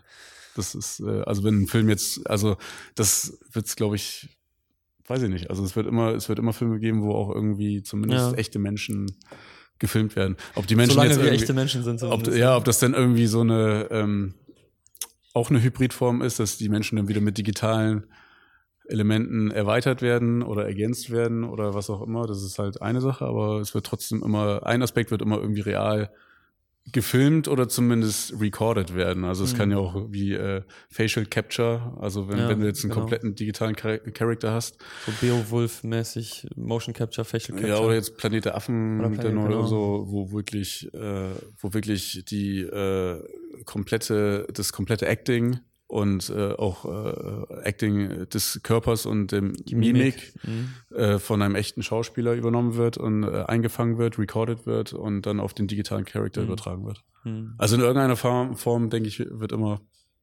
mhm. der reale Teil noch drin sein, hoffe ich. Glaube ich auch. Okay, noch eine Frage und dann ich habe ich hab auf jeden Fall noch ein Thema, worüber ich mit dir sprechen will. Ah, ich komme gerade Technical Difficulties. Ich werde so viel Editing machen müssen. Kein Problem. Ähm, und zwar fiel mir gerade ein, dass bei Life of Pi, dem, dem, Film mit dem Jungen, der die ganze Zeit mit dem Tiger rumhängt, mhm. ähm, da wurde der Tiger komplett animiert. Ja. Meines Wissens nach wurde das Studio, was den Tiger komplett animiert hat, extrem schlecht bzw. gar nicht bezahlt. Ähm, denkt ihr, dass jetzt zukunftsmäßig bei der Digitalisierung und wenn wir jetzt sagen, dass das wirklich ein Trend ist und wesentlich mehr genutzt wird, dass eventuell auch ein Problem werden könnte, also auch wirtschaftlich gesehen? Dass äh, zum Beispiel ähm, dass extrem viele Studios, die das halt machen, aus dem Boden schießen, Outsourcing und so weiter, dass dementsprechend vielleicht etablierte Global Player da das Nachsehen haben? Ja, also das ist auf jeden Fall eins der großen Themen, was die gesamte Visual Effects Branche bewegt aktuell. Äh, das Studio ist sogar, glaube ich, pleite gegangen. Ist nicht nur schlecht bezahlt worden, sie sind sogar pleite gegangen. Okay, krass. so, also. Ähm, Und sie haben ja wirklich wahnsinnige Arbeit geleistet. Ja. Also das ist äh, unglaublich glaubwürdig. Das ist halt ein großes Thema und da ist ja auch wieder so der äh, technologische Fortschritt, was ja insgesamt in unserer Gesellschaft immer mehr Einzug erhält und wo äh, gewisse ähm, gewisse reale Arbeitskräfte durch digitale oder künstliche Arbeitskräfte ersetzt werden. Hm. Äh, und so ist es im Prinzip jetzt bei den äh, ganzen, bei dem digitalen Gewerk des Films werden natürlich, äh, wenn es so um so Massenshots äh, geht, um, also Massenshots im Sinne von viele Shots, die einfach irgendwie bearbeitet werden müssen. Ähm, da gibt es dann natürlich, und wir leben in einer globalisierten Welt äh, wo dann natürlich viele Sachen einfach auch, äh, da wird dann geguckt, okay, es gibt mittlerweile auch sehr gut ausgebildete Leute in äh, China, in Indien, wo auch immer, die einfach für einen Bruchteil dessen arbeiten, was äh, wofür in, in, im Westen gearbeitet wird. Und äh, dementsprechend äh, ist das natürlich ein Problem. Ähm, ich glaube, das ist aber, das ist genauso ein Problem, wie wenn ich, wenn ich, wenn ich einen Schauspieler nicht richtig bezahle, weil er vielleicht eine kleinere Rolle hat und noch keine Erfahrung hat. Also, äh, und sicherlich ist Film nicht unbedingt eine der Branchen, wo die selten Probleme damit gehabt hat, sondern eher sogar häufiger, äh, weil eine, weil zwei Welten zusammenkommen. Einmal die künstlerische Seite, die vielleicht manchmal auch die Prinzipien und, und vielleicht manchmal etwas naiv ist, weil sie ihre künstlerische Vision durchsetzen will und dann einfach natürlich big, big budget die das im Prinzip einfach als Wirtschaftsunternehmung sehen und gucken wollen, dass sie mit möglichst wenig finanziellem Input möglichst viel finanziell Output bekommen. Und da werden nicht immer die Interessen aller gewahrt. Ne? Das, das ist jetzt nicht neu im, im Visual Effects. Gleichzeitig, wie du schon sagst, Globalisierung, aber es, es wird mit Sicherheit auch leichter, mit zum Beispiel einem ganz normalen Re Rechner und nicht mit irgendwie großem, teurem Equipment solche Effekte zu erzielen. Man, man, muss es nur noch, man muss wissen, wie es geht, aber du hast nicht mehr so viele prohibitive Kosten dabei.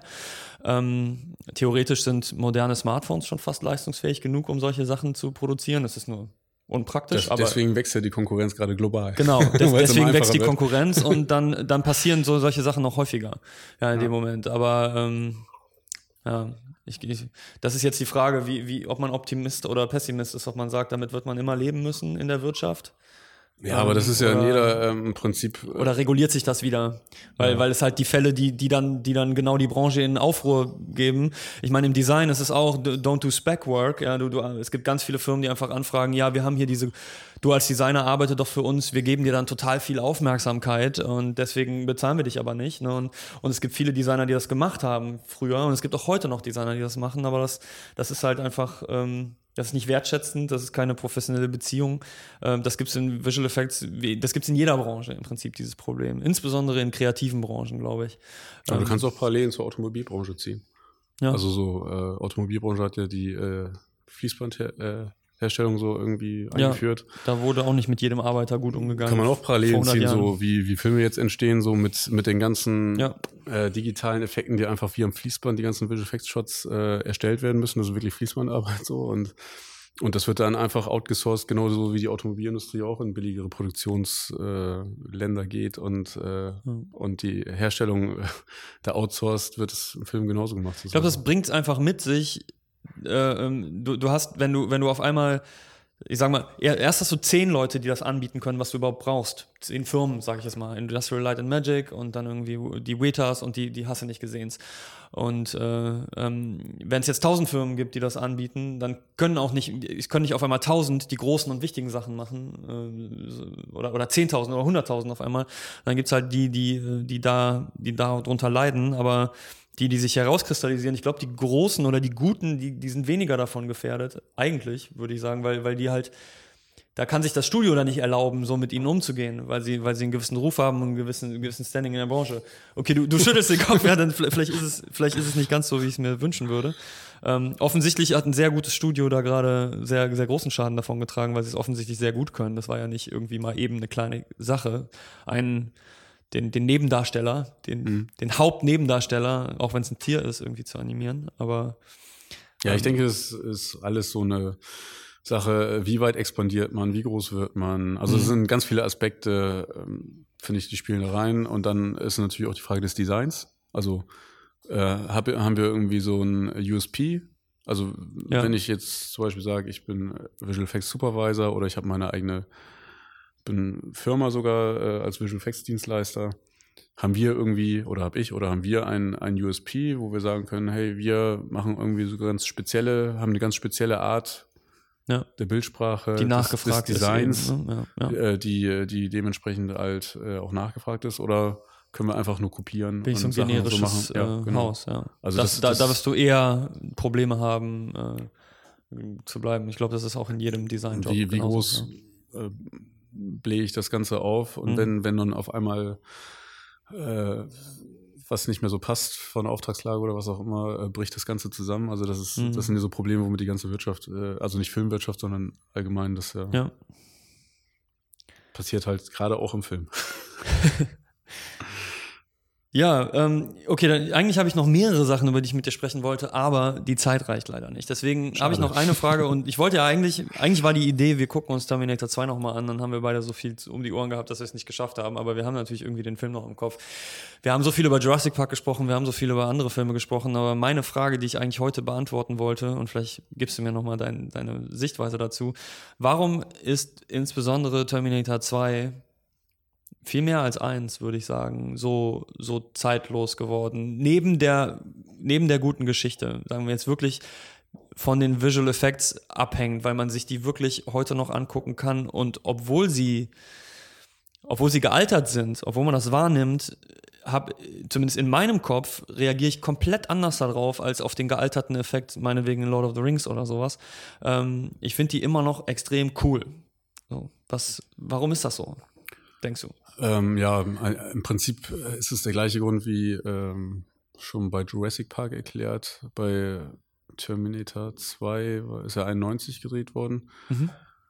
Das war sozusagen kurz vor Jurassic Park. Mhm. Und da war natürlich genau die gleiche Schwelle, dass im Prinzip die äh, Möglichkeiten der digitalen Effekte einfach noch ziemlich limitiert waren.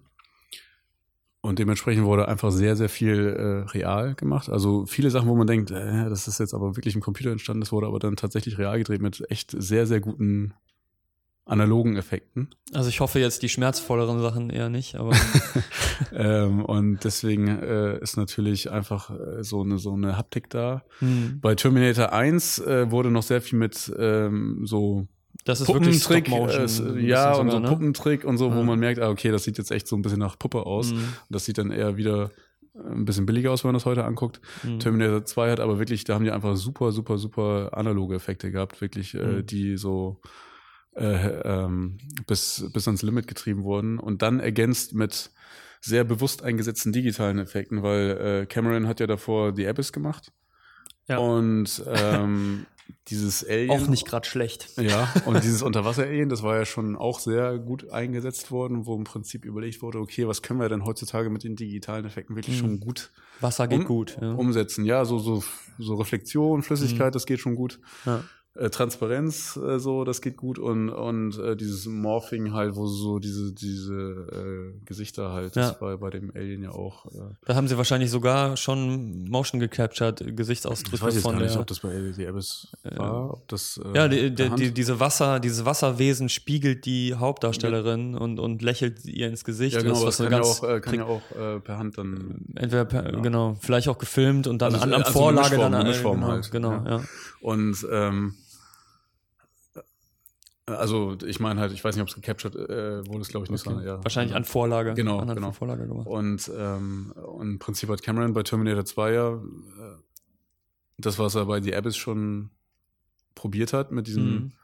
okay, was können wir, so, so flüssige Bewegungen. Liquid Dynamics. Äh, Liquid so können wir ja. gut und, und äh, so, ähm, und äh, der T1000 ist das ja bei Terminator ja. 2, der ist ja im Prinzip, das ist ja wie flüssig, aber halt Chrom, so Also Quecksilber oder Chrom oder Metall, ja. Und äh, da wussten die, okay, das können wir auf jeden Fall sehr, sehr gut darstellen. Das wahrscheinlich sogar noch leichter als Wasser, wenn man es mal genau nimmt, weil, weil Metall nicht in sich Licht reflektiert und das ist ja, ja hochkompliziert. Ja. So, wenn man, ich glaube, genau. bei, bei dem Baymax zum Beispiel ist auch so, dass, dass allein die Berechnung, wie Licht auf ihn wirkt, weil er ja so halbtransparent mhm. oder so oder so 90 Prozent transparent ist, dieser große aufgeblasene Roboter, dass der die Szene beleuchtet, in dem das Licht in ihn reinfällt, rumtitscht und wieder reflektiert wird.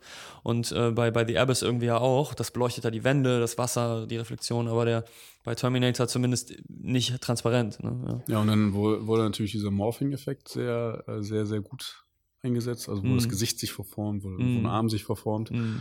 Und man hat eigentlich diese metallischen äh, dieses soliden äh, dieses, Elemente auch äh, solide mhm. metallische solide Elemente und flüssige metallische Elemente und das ging zu der Zeit sehr sehr gut und das wurde auch wirklich sehr sehr sparsam eingesetzt das waren wirklich ja. so ein paar Money Shots oder wirklich sehr, sehr, äh, also wirklich so ein paar prägnante Shots, die immer noch im Kopf bleiben, wenn man an Terminator 2 denkt, wo man sagt, ah ja, da war ja diese Szene und die Szene und die Szene, aber das war's dann auch schon.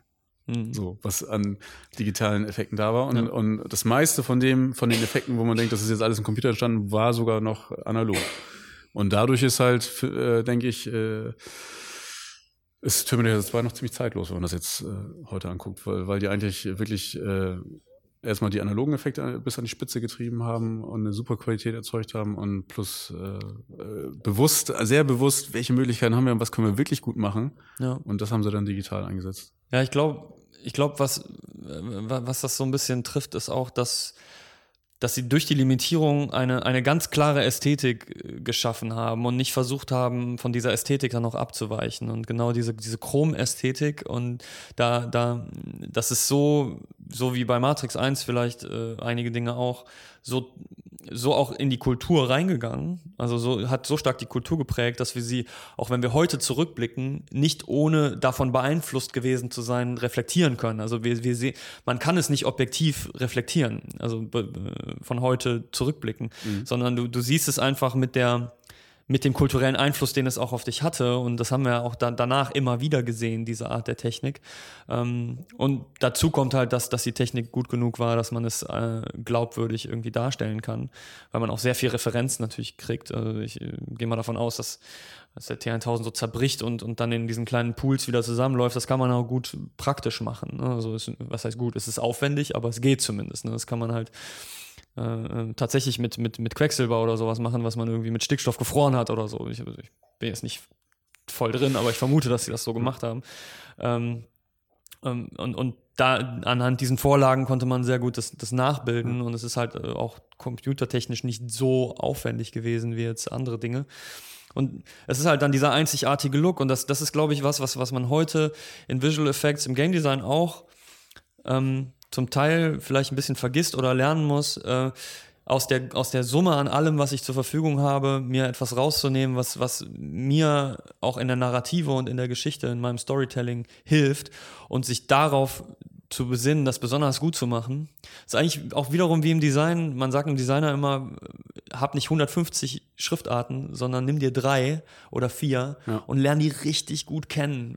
Wann funktionieren die? Wie funktionieren die? Dann wird dein Design auf jeden Fall deutlich besser, äh, dein Informationsdesign, als wenn du irgendwie dauernd 50 Schriften nimmst oder eine davon und du kennst keine so richtig. Also äh, also bewusst das eine Tool bewusst ja, einzusetzen genau. und richtig gut zu kennen, was geht damit und was nicht. Ja.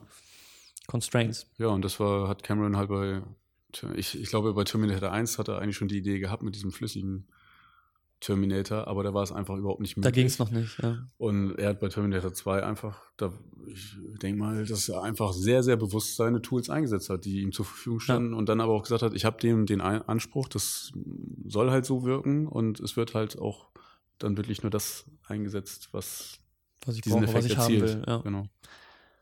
Cool. Sehr schön. Marinko, es war mir wieder eine Freude. Äh, Danke, mir Sehr auch. angenehm mit dir und auch vielen Dank für eure tatkräftige Unterstützung, eure Fragen. Äh, auch wenn ich damit jetzt noch ein bisschen mehr Produktionsaufwand habe, aber das ist, das ist richtig cool geworden. Äh, ich hoffe, euch hat es auch gefallen. Ähm, das war das Formfreude Podcast Frühstück am Mittwoch mit Marinko. Danke dir. Danke dir auch.